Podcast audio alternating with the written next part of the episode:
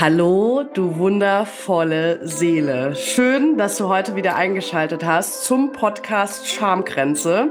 Der Podcast über Lieben, Lust und Leidenschaft. Mein Name ist Sabine Trummen. Ich bin Paar- und Sexualberaterin, Life- und Sexualcoach und die Gründerin des Podcasts Schamgrenze.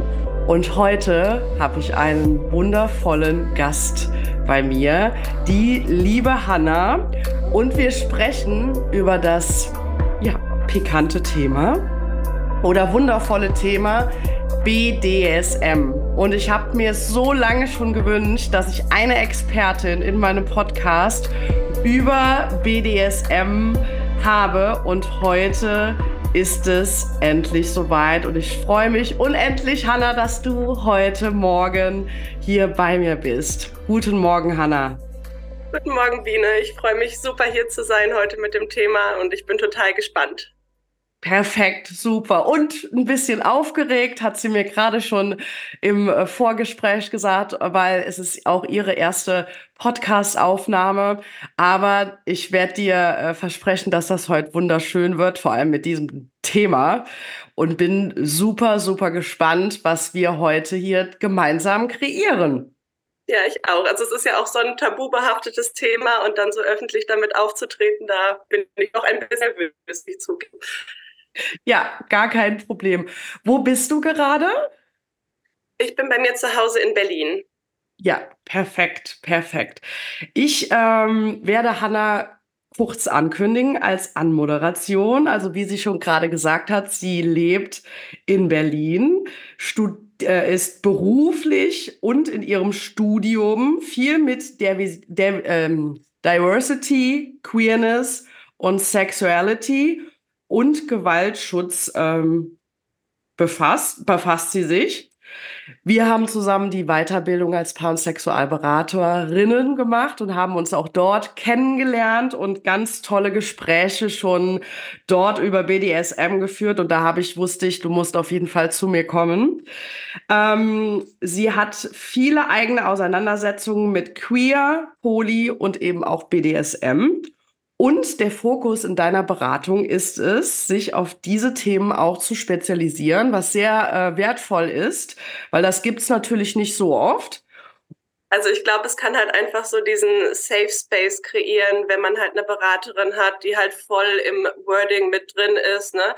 Also klar, es hat halt irgendwie einen Vorteil, wenn eine Beraterin empathisch interessiert ist, aber ich glaube, wenn jemand so dieses Wording, diesen ganzen Kontext, die Community kennt, dass es da einfach nochmal einfacher ist, in einen Beratungsprozess einzusteigen und sich da zu öffnen. Und das erlebe ich jetzt auch so in den Beratungen, die ich mache, dass es den Leuten halt auch viel, viel einfacher fällt, sich da zu öffnen.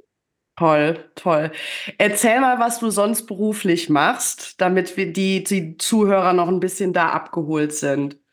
Ja, also ich arbeite im Anti-Gewalt-Bereich, also Gewaltschutz vor sexualisierter Gewalt, Gewalt im Allgemeinen. Und nebenberuflich gebe ich halt auch noch Workshops an Schulen zu ähm, sexueller und geschlechtlicher Vielfalt. Toll. Und du schreibst gerade deine Doktorarbeit. Genau, im Queer Studies und Migration Studies. Ja, toll. Wow. Also eine ganz tolle Persönlichkeit. Okay, liebe Hanna, bist du bereit? Dann würde ich sagen, starten wir nämlich auch direkt schon. Ja, los geht's. Yes, perfekt. Ähm, ganz kurze Story ähm, zum Thema BDSM, wie ich selbst ähm, die ersten Berührungspunkte damit hatte, war tatsächlich auch schon sehr früh. Und ich finde das immer schön, mit so einer kleinen Story auch äh, einzusteigen. Ich war damals 15 Jahre alt und habe eine Ausbildung ähm, absolviert und hatte eine ja, Mitkommilitonin, die damals vier Jahre älter war als ich und mir äh, erzählt hat von ihren BDSM-Erfahrungen mit einem sehr viel älteren Mann. Und damals fand ich das schon super spannend. Wir hatten zusammen eine Fahrgemeinschaft und sie hat mir auf allen Fahrten dann erzählt und ich habe immer ganz interessiert gefragt, was macht ihr da so? Bist du äh, die Sub oder der, äh, die Dom? Und ähm, äh, haben wir auch vom BDSM-Keller erzählt Und ich habe damals schon gewusst irgendwie, dass ich ähm, Fetische überhaupt nicht irgendwie bewerte, sondern dass ich mich super, super interessiert habe immer dafür, wenn Menschen anders sind oder auch normal sind. Also es ist ja auch, kann ja auch völlig normal sein. Und äh, deswegen freue ich mich ungemein, dass du heute da bist. Und liebe Hanna, erzähl uns doch mal, was ist für dich BDSM? Also erstmal total schön, dass du da mit so einer offenen Haltung auch so in der Geschichte dann reingegangen bist. Ne? Und ich habe das Gefühl, es öffnet sich ja auch immer mehr kulturell, dass es so akzeptierter wird, halt durch Filme wie Fifty Shades of Grey. Es kommt halt immer mehr so in diese Mainstream-Kultur rein. Ne? Aber es ist halt trotzdem voll oft so dieser Blick darauf, so, ah, das ist so ein bisschen die, die Freak-Show oder dass es halt so ein falsch verstandenes Bild von äh, BDSM gibt, dass das halt so in diesen toxischen Bereich übergeht wie man halt auch so in dieser Beziehungskonstellation bei Fifty Shades of Grey sehen konnte, dass es ja eigentlich so sehr toxisch, abusive halt war. Ne?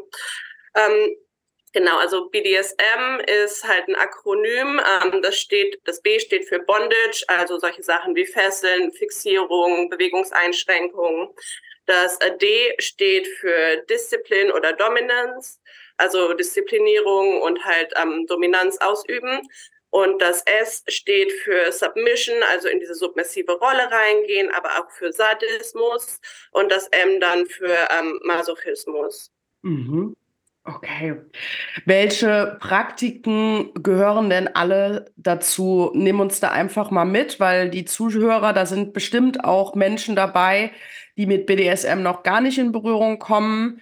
Ähm, ob, oft wird es ja auch von Menschen so ein bisschen abgewertet. Ach ja, BDSM mit, mit Schlagen und Peitsche und so.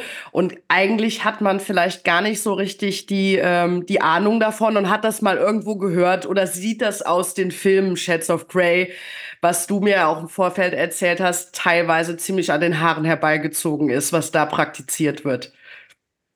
Also ich glaube jetzt so eine Auflistung von allen Praktiken, die da so reingehören, das ist halt einfach so vielfältig. Ne? Das wäre jetzt halt irgendwie schwierig, da jetzt alles aufzuzählen, was so irgendwie dazugehört. Und wie du auch gerade schon meintest, es wird halt so oft irgendwie dann auch mit massiver Gewalt oder so gleichgesetzt und dass da halt ganz viel so reinprojiziert wird. Und vielleicht kann man so so ein bisschen ähm, zusammenfassen, dass es halt so ein Spiel mit Macht in Beziehungen halt einfach ist. Ne?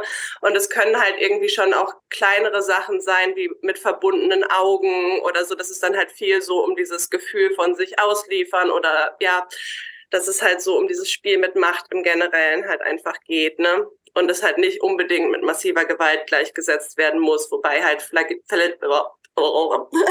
Spanking, also zum Beispiel mit der Hand dann ähm, auf den Po hauen oder so, das sind halt irgendwie Sachen, die gehören halt auch irgendwie dazu. Aber jedes Paar ähm, bestimmt natürlich auch irgendwie selber, wie man es ausleben möchte. Und das Wichtige ist da halt auch einfach das Gespräch darüber, diese Einvernehmlichkeit. Ne? Ja, Super. Ich habe gestern Abend noch, ähm, hatte ich noch eine Toy in Dessous Party gehabt ähm, und da habe ich tatsächlich auch kurz über dieses Kontrolle abgeben ähm, gesprochen, weil wir die, ähm, wir haben so auch paar Fesseln im, im Programm und viele Frauen, ähm, die dann da sitzen, die denken dann immer, ah, wenn ich sowas mache, muss ich auf BDSM stehen. Aber ich kläre da hingegen dann auch immer auf, dass ähm, auch gefesselt werden einfach mal äh, heißen kann, dass ich mal die loslasse und die Kontrolle ablege und meinen Partner mal machen lasse. Weil auch da ist es ja häufig so, dass viele Menschen, egal ob Frau oder Mann, Probleme haben, so vom Kopf in den Körper reinzukommen. Und das passt natürlich dann auch. Hast du da auch Erfahrungen mitgemacht, dass du dadurch auch besser dich fallen lassen kannst. Ja, total. Also sich wirklich so fallen lassen, Kontrolle abgeben, das vorher alles besprochen zu haben, dieser wahnsinnig sichere Raum, der dann halt irgendwie da ist. Ne? Dass klar ist, dass an keiner Stelle meine Grenzen überschritten werden und dass ich einfach loslassen kann. Das ist sowas Tolles. Und ja, das ist halt irgendwie auch auf der Seite von der dominanten Person, finde ich, es ist ja auch so diese Verantwortung annehmen, auf den Körper der anderen Person zu achten. Ne? Da wird ja auch ganz viel so ausgelöst, ne? dass man da. Ja, toll. Super. Wie und wann hast du gemerkt, dass du diesen Fetisch hast? Man darf es ja Fetisch nennen. Ist es richtig oder ist es ein Kink? Wie würdest du das benennen? Also wenn man das jetzt so ganz wissenschaftlich ähm, definieren möchte, wäre halt ein Fetisch so eine ausschließliche sexuelle Fokussierung auf eine bestimmte Sache. Ähm, und ein Kink wäre halt alles so, was so ein bisschen außerhalb der sexuellen Norm, wenn man es so nennen kann, irgendwie stattfindet. Ne? Ähm, also ich würde sagen, Fetisch ist dann halt so ein sehr, sehr enger Begriff und ich würde sagen, das passt dann halt irgendwie bei den wenigsten so als Definition. Ne? Genau. Ähm, bei mir selber, also ich würde sagen, es war schon immer so, dass man so ein bisschen mit diesem Machtaspekt ähm, gespielt hat in der Sexualität. Das ist dann halt immer so, so ein bisschen dieses Roughere, fand ich halt irgendwie ganz spannend. Und dann habe ich mal getindert und habe ein Tinder-Profil von einem Mann gesehen, der sich als ähm, Dom bezeichnet hat. Und dann dachte ich, ah, ja, probieren wir das doch mal aus. ja, sehr gut. Da hat meine Reise dann so angefangen, genau. Darf ich fragen, wie alt du da warst? Ähm, 24, 25 vielleicht. Mhm, okay, schön. Und äh, magst du uns auch erzählen, so ein bisschen da in die, in die Welt reinnehmen oder auch in die Story? Wie ist es dann weitergegangen? Hast du ihn angeschrieben? Äh, ist es auch zu einem Treffen gekommen? Ja, also ich fand das total toll und habe super viel gelernt. Also er war halt auch wirklich sehr professionell so in seiner Rolle als Dom, hat dann auch viel erklärt, mir viele Rechercheaufgaben gegeben, ähm, dass ich mich mit Sachen halt nochmal auseinandersetze, dass ich Sachen nochmal google, gucke, wie sich das irgendwie anfühlt. Ähm, dass wir, es gibt ja diese Yes, No, Maybe-Listen im BDSM, also wo man dann halt auch so bestimmte Praktiken aufgelistet hat und wo man dann halt auch schreiben kann, ja, das würde ich auf jeden Fall voll gerne machen, das weiß ich irgendwie noch nicht so, ob das mein Ding ist. Und das ist irgendwie so ein ganz klares Nein, das will ich auf keinen Fall. Und manche von diesen Listen haben dann halt auch nochmal so eine extra Spalte, wo man hinschreiben kann, ob man da Vorerfahrungen mit hat, was sich dabei gut angefühlt hat, was sich dabei schlecht angefühlt hat. Und das fand ich total toll, diese Auseinandersetzung mit dieser Liste, dass man über alles gesprochen hat, bevor das erste Treffen überhaupt stattgefunden hat. Ne? Und das ist sowas, was mich an der Community auch so fasziniert, diese offene Kommunikation über Sex. Also das hat man ja total selten sonst, wenn man auf ein Tinder-Date geht, dass alles so abgesteckt ist irgendwie, ne? Und das hat sich irgendwie so sicher und gut angefühlt. Also vor dem ersten Treffen war ich natürlich trotzdem total nervös. Ich bin da mit ganz schlockrigen Beinen irgendwie hingegangen. Aber es war dann doch voll angenehm. Wir haben dann irgendwie zusammen Tee getrunken, noch ein bisschen gequatscht und ja, Toll, okay. Also kann man sich das vorstellen mit der Yes, No, Maybe-Liste wie so ein kleiner Vertrag auch, den man da zusammen aufsetzt? Ja, Vertrag, weiß ich nicht, Vertrag klingt so rechtlich, ne? Aber ich glaube, das ist irgendwie, dass man sich halt irgendwie gut vorab spricht und das ist halt irgendwie diese Einvernehmlichkeit hat. Ne? Also nicht, dass es jetzt irgendwas Rechtsgültiges oder so wäre, aber einfach, dass man sich gegenseitig so kennenlernt und halt Grenzen absteckt, was halt diesen super sicheren Raum halt einnimmt. Ne? Mhm. Und ich glaube, das ist auch irgendwie was, wo, also sonst wird ja, wenn wir über Einvernehmlichkeit sprechen, immer so von diesem Nein heißt Nein oder nur Ja heißt Ja, also Konsensprinzipien gesprochen. Und ich finde so dieses Vor darüber sprechen hat halt nochmal voll den Wert, ne? weil wenn ich dann in so einer ähm, sexuellen Situation bin und ähm, ja, ich bin halt irgendwie erregt und dann denke ich mir bei manchen Sachen so, ja, könnte man ja mal machen. Und ähm, im Nachhinein denke ich, oh, das war jetzt irgendwie doch nicht die beste Idee, die ich da hatte in dem Höhepunkt meiner Erregung quasi.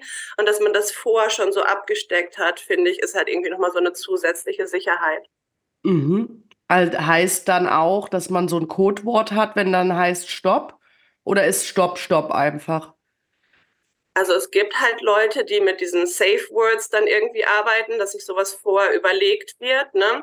Ähm, finde ich, ist halt auch gerade, wenn man so in extremere Praktiken oder so reingeht, total gut, irgendwie sowas zu haben. Manchmal ist es ein Wort, manche machen wie so ein Abklopfen, wie beim Kampfsport quasi. Ähm, aber ich finde es halt auch wichtig, das ist ja dann so ein harter Stopp, der da so drin ist. Ne? Das ist dann jetzt, okay, krass, meine Grenze wird überschritten, wir hören jetzt auf. Ähm, ich kenne das halt auch so, dass dann manchmal mit so weicheren Sachen gearbeitet wird. Also zum Beispiel, ich habe jetzt irgendwie einen Krampf im Bein. Das ist ja jetzt nicht unbedingt der absolute Hardstop. Aber dass ich dann den Dom zum Beispiel fragen würde, so, darf ich kurz was sagen? Und dann würde er ja sagen. Dann würde ich sagen, hey, können wir mein Bein mal irgendwie anders positionieren? Ich habe einen Krampf, fühlt sich gerade doof an. Ne? Und dass es dann danach halt weitergehen kann, weil wenn dieses Safe Word einmal so eingesetzt wird, ist es erstmal so ein richtiges aus der Dynamik raus. Ne? Mhm. Heißt, ob du in der Rolle der Sub auch was bestimmen darfst oder ob du vollkommen untergeben bist? Also ich glaube, die Sub ist ja auch ein Stück weit irgendwie sowas wie eine Muse für den Dom. Also dass man halt irgendwie so diese Gespräche vorhat, hey, die und die Dynamik würde mich reizen. Und dass man halt so kontinuierlich so im Gespräch ist. Ne? Also man hat natürlich vor einer Szene oder so ein Vorgespräch, man bereitet sich vor, bestimmte Outfits, das ist ja auch schon irgendwie alles so Teil von Sex dann irgendwie schon. Ne? Dann hat man irgendwie die Szene, die stattfindet. Ähm, Aftercare, finde ich, ist bei sowas total wichtig, um so einen bewussten Umgang auch mit den Rollen zu haben, so, ne, dass man sich auch wirklich so danach die Zeit nimmt, aus dieser Rolle wieder rauszukommen, ne, weil es natürlich auch eine gewisse Beziehungsdynamik gibt in der Szene, ne, und da halt wieder bewusst so auszusteigen. Und dann, dass man irgendwie so ein paar Tage später vielleicht auch so eine Nachbesprechung macht, dass man nochmal gemeinsam reflektiert, wie hat sich das angefühlt, was war gut, was war schlecht. Also, dass man da wirklich bewusst immer wieder so in dieser Kommunikation miteinander ist ne? und halt bewusst auch so die Sexualität gemeinsam reflektiert. Wow. Also das hört sich wirklich so an, als ob das persönliche Weiterentwicklung auch im sexuellen Bereich ist, dass man sich vollkommen da auch noch mal anders kennenlernt und auch ja in bestimmten Situationen äh, wahrscheinlich ab und zu auch selber von sich so ein bisschen verblüfft ist, oder? Habe ich das jetzt wirklich gemacht? Ja, und auch manchmal, dass so Sachen hochkommen, mit denen man irgendwie so, so gar nicht gerechnet hat, ne? was man dann halt irgendwie auch unter Einvernehmlichkeit irgendwie erstmal gar nicht so, so abstecken kann. Ne? Und dass dann halt irgendwie auch so der Raum dafür da ist, aufgefangen zu werden damit. So, ne? Für mich war zum Beispiel total überraschend in einer Szene, dass ich total das Problem damit hatte, angeschrien zu werden in dem Moment. Ne? Und dass man sich dann einfach gemeinsam hinsetzen kann, nochmal drüber spricht, guckt und dass es halt einfach so dieses Aufgefangensein dann halt auch hat. Ne? Mhm. Und für mich dann halt im Nachgang so, okay, warum ist das für mich so ein Thema? Super schön, super schön, dass man da so abgeholt wird auch. Wie hast du dich dann nach dem ersten Mal gefühlt? Und war dann auch so der Wunsch da, das will ich jetzt nur noch? Also ich war halt einfach total begeistert von Anfang an, dass so diese Offenheit, diese Kommunikation so da ist. Ne? Also das alles so abgesteckt und so toll und dieses Gespräch und ja. Und nach der ersten Szene, also ich glaube, ich hatte so, so ein richtiges Dopamin-High. Ich war so total hyper und bin nach Hause gefahren, habe Musik im Auto gehört und habe mich total gefreut. Ähm, und dachte so, ja, das ist es. Super. Was hat dich denn genau dann so gereizt? Was war das, wo du gesagt hast, boah, das, das überzeugt mich vollkommen, als jetzt so in Anführungsstrichen ohne Bewertung so 0815 Sex zu haben? Also ich glaube, beides ist halt irgendwie toll. Es ist ja nicht so, dass äh, BDSM-Menschen halt nur BDSM-Sex haben. So, ne? Das ist ja dann auch mit Aufwand verbunden, so diese ganze Vorbereitung und das alles, ne? Und manchmal ist es halt auch schön, äh, sonntags irgendwie mit einer Jogginghose auf der Couch zu sitzen mit dem Partner und so das ganz normale Vanilla-Leben. Ne? Ähm, aber das andere hat halt irgendwie durch diesen ganzen Aufbau, ne, dass Sex halt irgendwie schon beim Gespräch darüber anfängt, diese ganze Vorbereitung. Also das ist halt ja, sich so durchzieht, diese Aufregung, bis es dann halt auch wirklich zu der Szene kommt, ne, das hat für mich halt einfach schon was Besonderes und diese Offenheit in der Kommunikation und so viele Dinge auszuprobieren, ne, dass man halt irgendwie vielleicht eine Fantasie hat, mit dem Dom drüber spricht und dann halt einfach mal ausprobiert. Und manchmal ist es halt auch irgendwie nichts, ne, dann hat man vielleicht irgendwie in Filmen oder sowas gesehen, was man dachte, ist jetzt irgendwie, ja, möchte ich mal ausprobieren. Das regt mich an, wenn ich das in den Filmen sehe und dann im echten Leben ist es okay. Ja, gut, können wir streichen, haben wir gemacht. Ja, perfekt. Wir, du hast eben über äh, Partnerschaft gesprochen.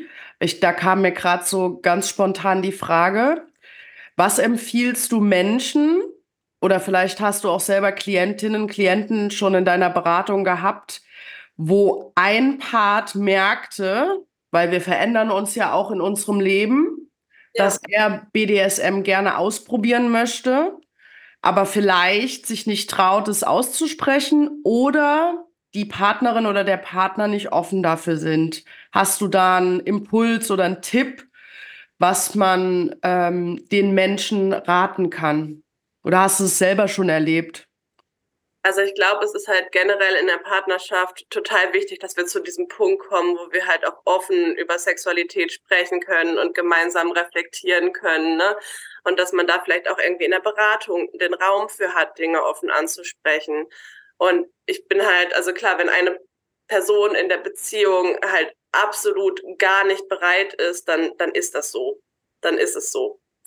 Ähm, aber generell, wenn wir eine offene Kommunikation haben, vielleicht auch irgendwie Ängste nehmen können, was BDSM eigentlich ist, was das bedeutet, weil ganz oft wird das ja halt irgendwie mit dieser Gewalt und mit diesen ganzen Dingen so gleichgesetzt, ne?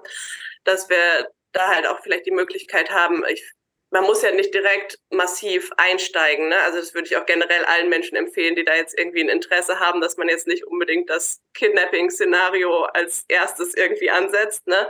Und dass es vielleicht auch einfach so Sachen sind, dass man mal mit Augenverbinden arbeitet, dass man vielleicht irgendwie mal mit Handcuffs, also so Handschellen oder sowas probiert. Ne? Dass man vielleicht irgendwie Spanking ausprobiert, also einfach nur mit der Hand, ähm, dass man verbale Dominanz vielleicht irgendwie mal ausprobiert, dass man halt so ein bisschen Dirty Talk mal versucht, ne? Oder mit so kleinen Aufgaben vielleicht auch irgendwie arbeitet, ne? Also das ist dann nicht ähm, Hasi Mausi kann nicht mal ein Glas Wasser haben, sondern bring mir Wasser.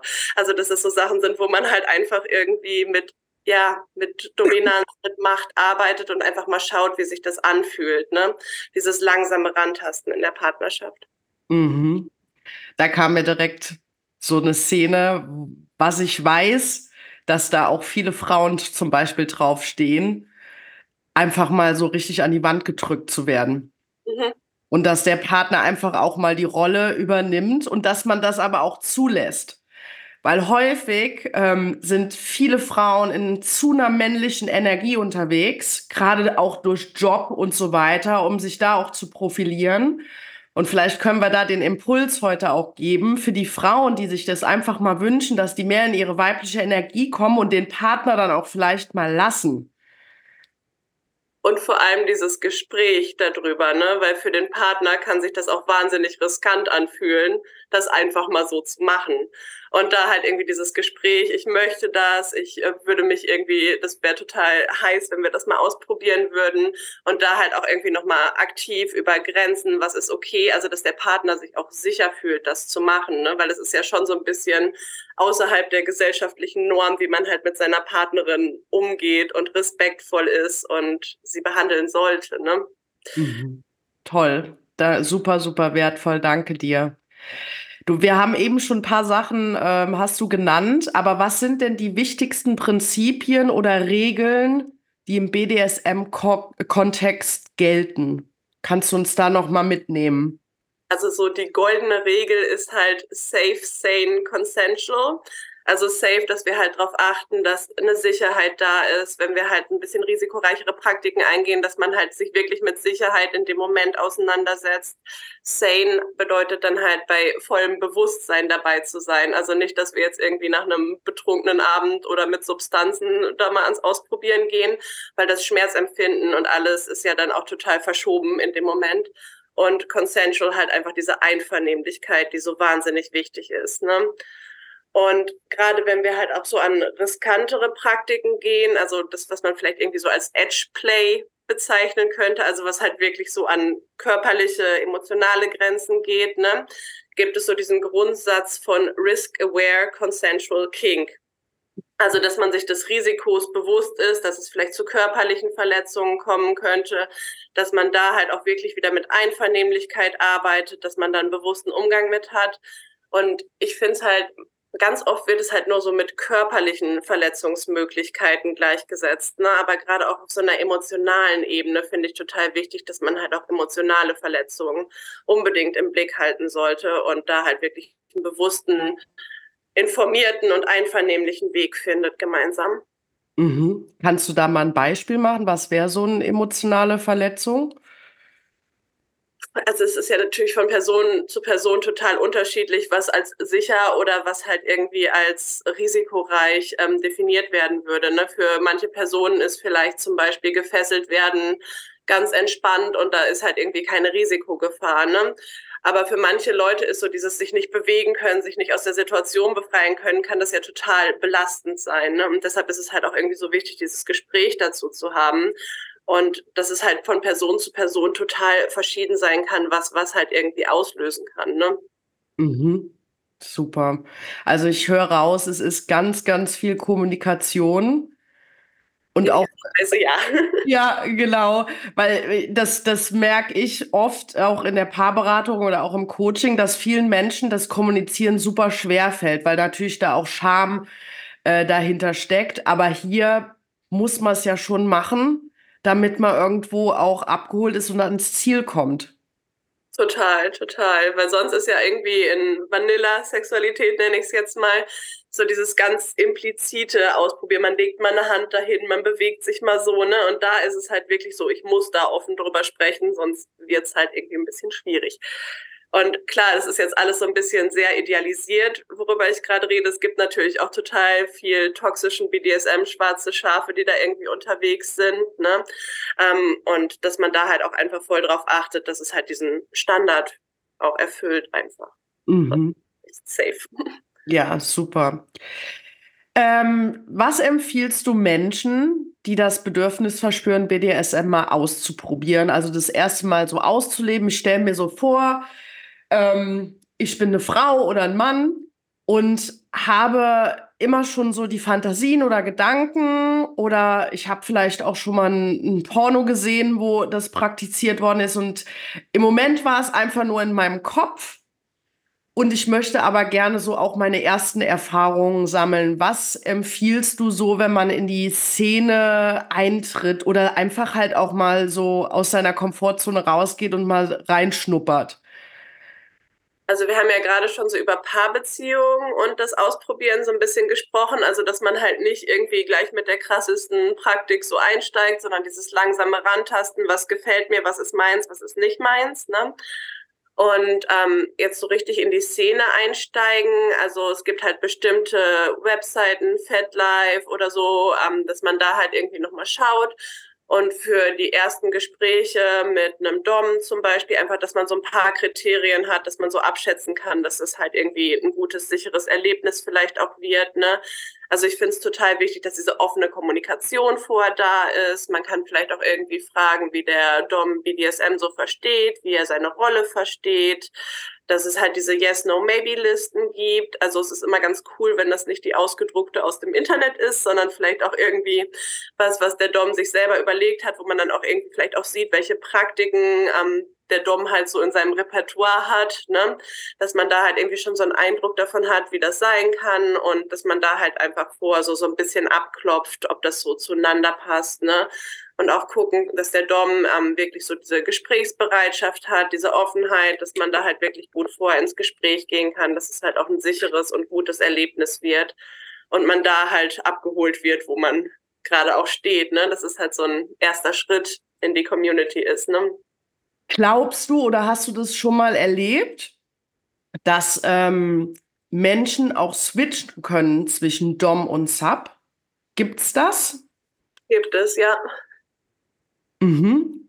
Also es ist ja so ein generelles Spiel mit Macht einfach, ne? Und es ist ja nicht, dass diese Sub-Position so komplett powerless ist, ne? Weil man ist ja auch aktiv dabei, diese Szenen mitzugestalten, ne? Und ähm, es gibt ja zum Beispiel auch so diesen Subtyp, so Brad heißt das, also dass man so, so ein bisschen dieses Zurücksprechen zum Dom oder sowas hat, ne?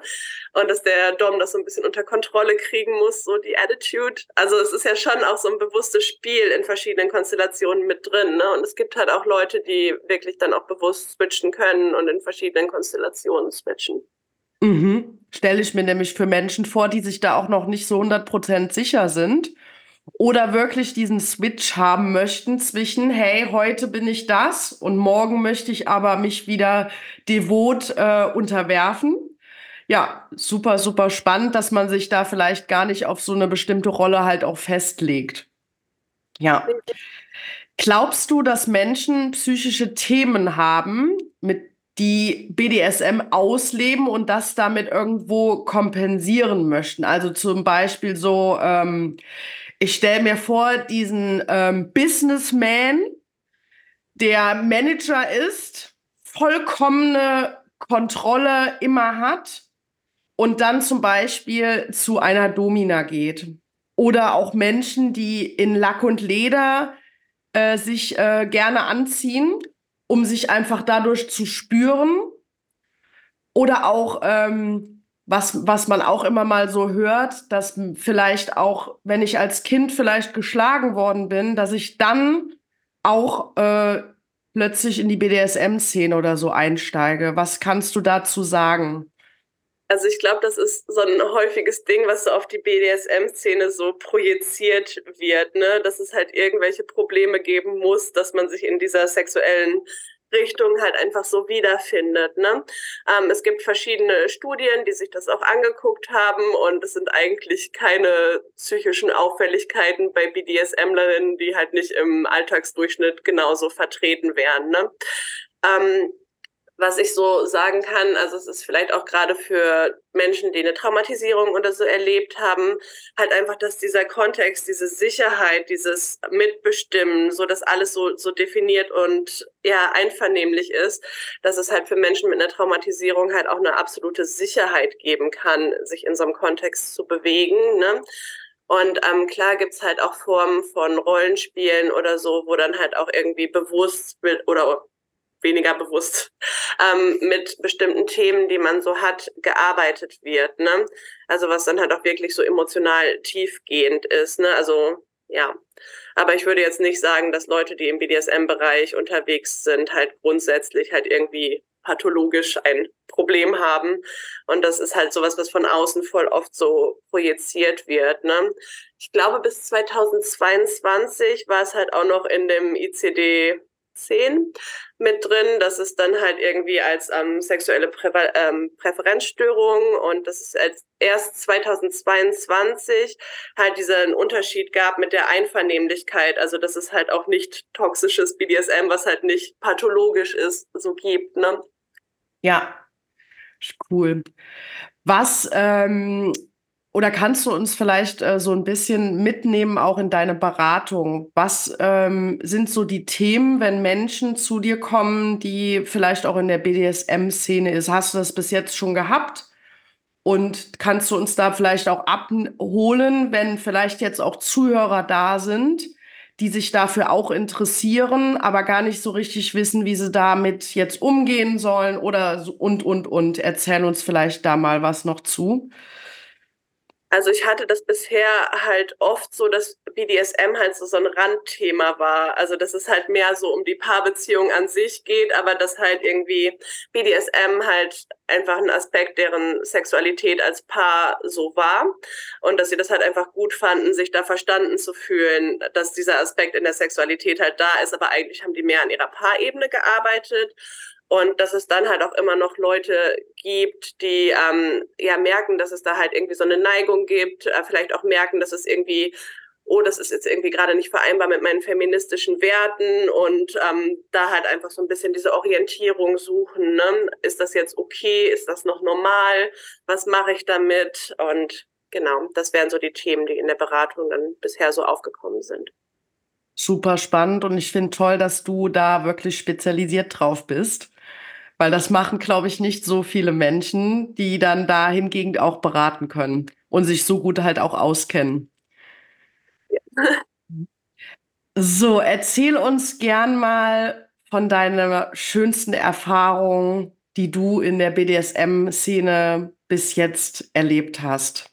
Wie sah das so aus? Magst du uns da mal mit äh, in deine Story nehmen? Also ich glaube, es gibt nicht so das eine Erlebnis, was da jetzt so besonders hervorsticht. Ne? Also ich habe ja jetzt schon viel über diese Einvernehmlichkeit, diesen sicheren Raum, diese offene Kommunikation über Sexualität. Also das ist so das, was mich einfach so fasziniert an der Szene. Ne?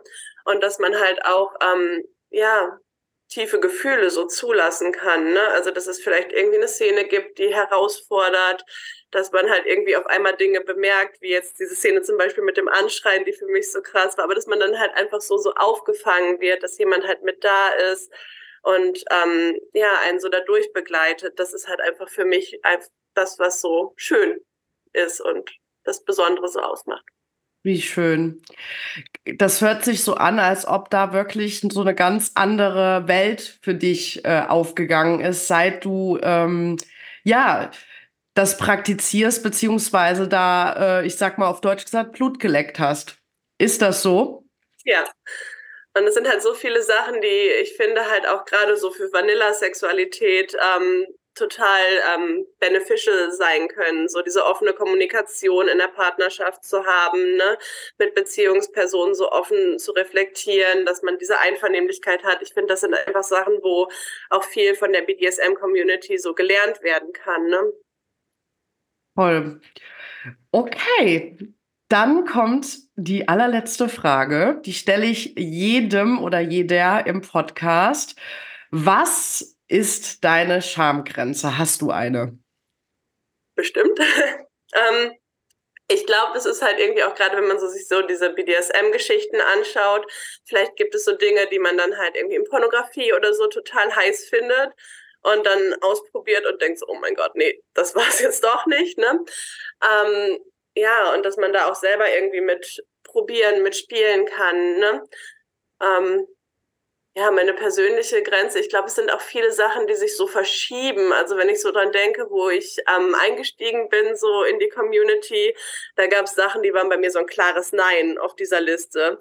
Und jetzt sind das einfach Sachen, die ich so, so wahnsinnig faszinierend finde, was ich halt einfach so, das hat sich halt ergeben mit Vertrauen und Ausprobieren und halt irgendwie mehr Verständnis davon zu haben und dass sich sowas halt auch bewegen kann, ne? Toll. Also Sachen sind von maybe zu no und von no zu yes und dass es halt einfach auch ein Prozess ist, ne? Ja, sehr, sehr schön. Ich danke dir. Ich glaube, du hast uns ähm, wirklich in die Welt gerade mal mit reingenommen und viele Menschen haben jetzt einfach auch mal einen anderen Eindruck darüber, was BDSM überhaupt heißt, bedeutet. Und vielleicht haben wir dem einen oder anderen hier auch ein bisschen Geschmack darauf gegeben. Ihr könnt euch natürlich super gerne auch bei Hanna melden, sei es zur ähm, Paarberatung, wenn ihr wirklich auch in die Richtung gehen möchtet. Sag uns gern mal, ähm, wo die Menschen dich finden. Ähm, ich bin auch bei Insta. Das ist noch nicht ganz so ausgeprägt, mein Profil, aber ich bin über Instagram da gut zu erreichen. Ich denke mal, du verlinkst mich dann ja auch irgendwie, dass man mich da gut finden kann. Genau. Und wenn im Nachgang auch noch Fragen jetzt dir aufgeploppt sind, dann darfst du die mir gerne auch unter schamgrenze.web.de schicken und ich leite die sehr, sehr gerne auch an Hanna weiter. Okay, ich danke dir von ganzem Herzen, dass du heute da warst. Ähm, die Folge ist, glaube ich, richtig, richtig gut geworden und wir haben die Menschen super toll hier, glaube ich, mitgenommen. Magst du zum Schluss noch so ein bisschen als Quintessenz irgendwas Menschen jetzt mitgeben, die doch so ein Kribbeln verspüren und denken, hm, das hört sich doch ganz interessant an. Ja, erstmal danke, dass ich heute da sein durfte. Ich war ja so nervös, über dieses tabuisierte Thema auch so offen zu sprechen. Ne? Und ich glaube, das ist halt auch was, was vielen Menschen einfach so geht, ne? dass es halt nicht so eine Thematik ist, die so offen einfach mal besprochen werden kann, was vielleicht auch irgendwie beruflich so absolut unpassend ist, sich mit diesem Thema auseinanderzusetzen. Und ja, ich glaube, es ist einfach voll wichtig, da in die Kommunikation zu gehen, in die Auseinandersetzung zu gehen. Und deshalb bin ich auch echt dankbar, dass wir heute bei dir über dieses Thema sprechen konnten. Und ja, danke dir, Biene sehr, sehr gerne. Und dann würde ich sagen, sagen wir einfach Tschüss und bis zum nächsten Mal. Schön, dass du heute wieder eingeschaltet hast in den Podcast Schamgrenze. Wenn dir diese Folge gefallen hat, dann lass uns doch gerne eine 5-Sterne-Bewertung da und empfehle den Podcast überall weiter, damit so viele Menschen wie möglich diese tollen Folgen hören.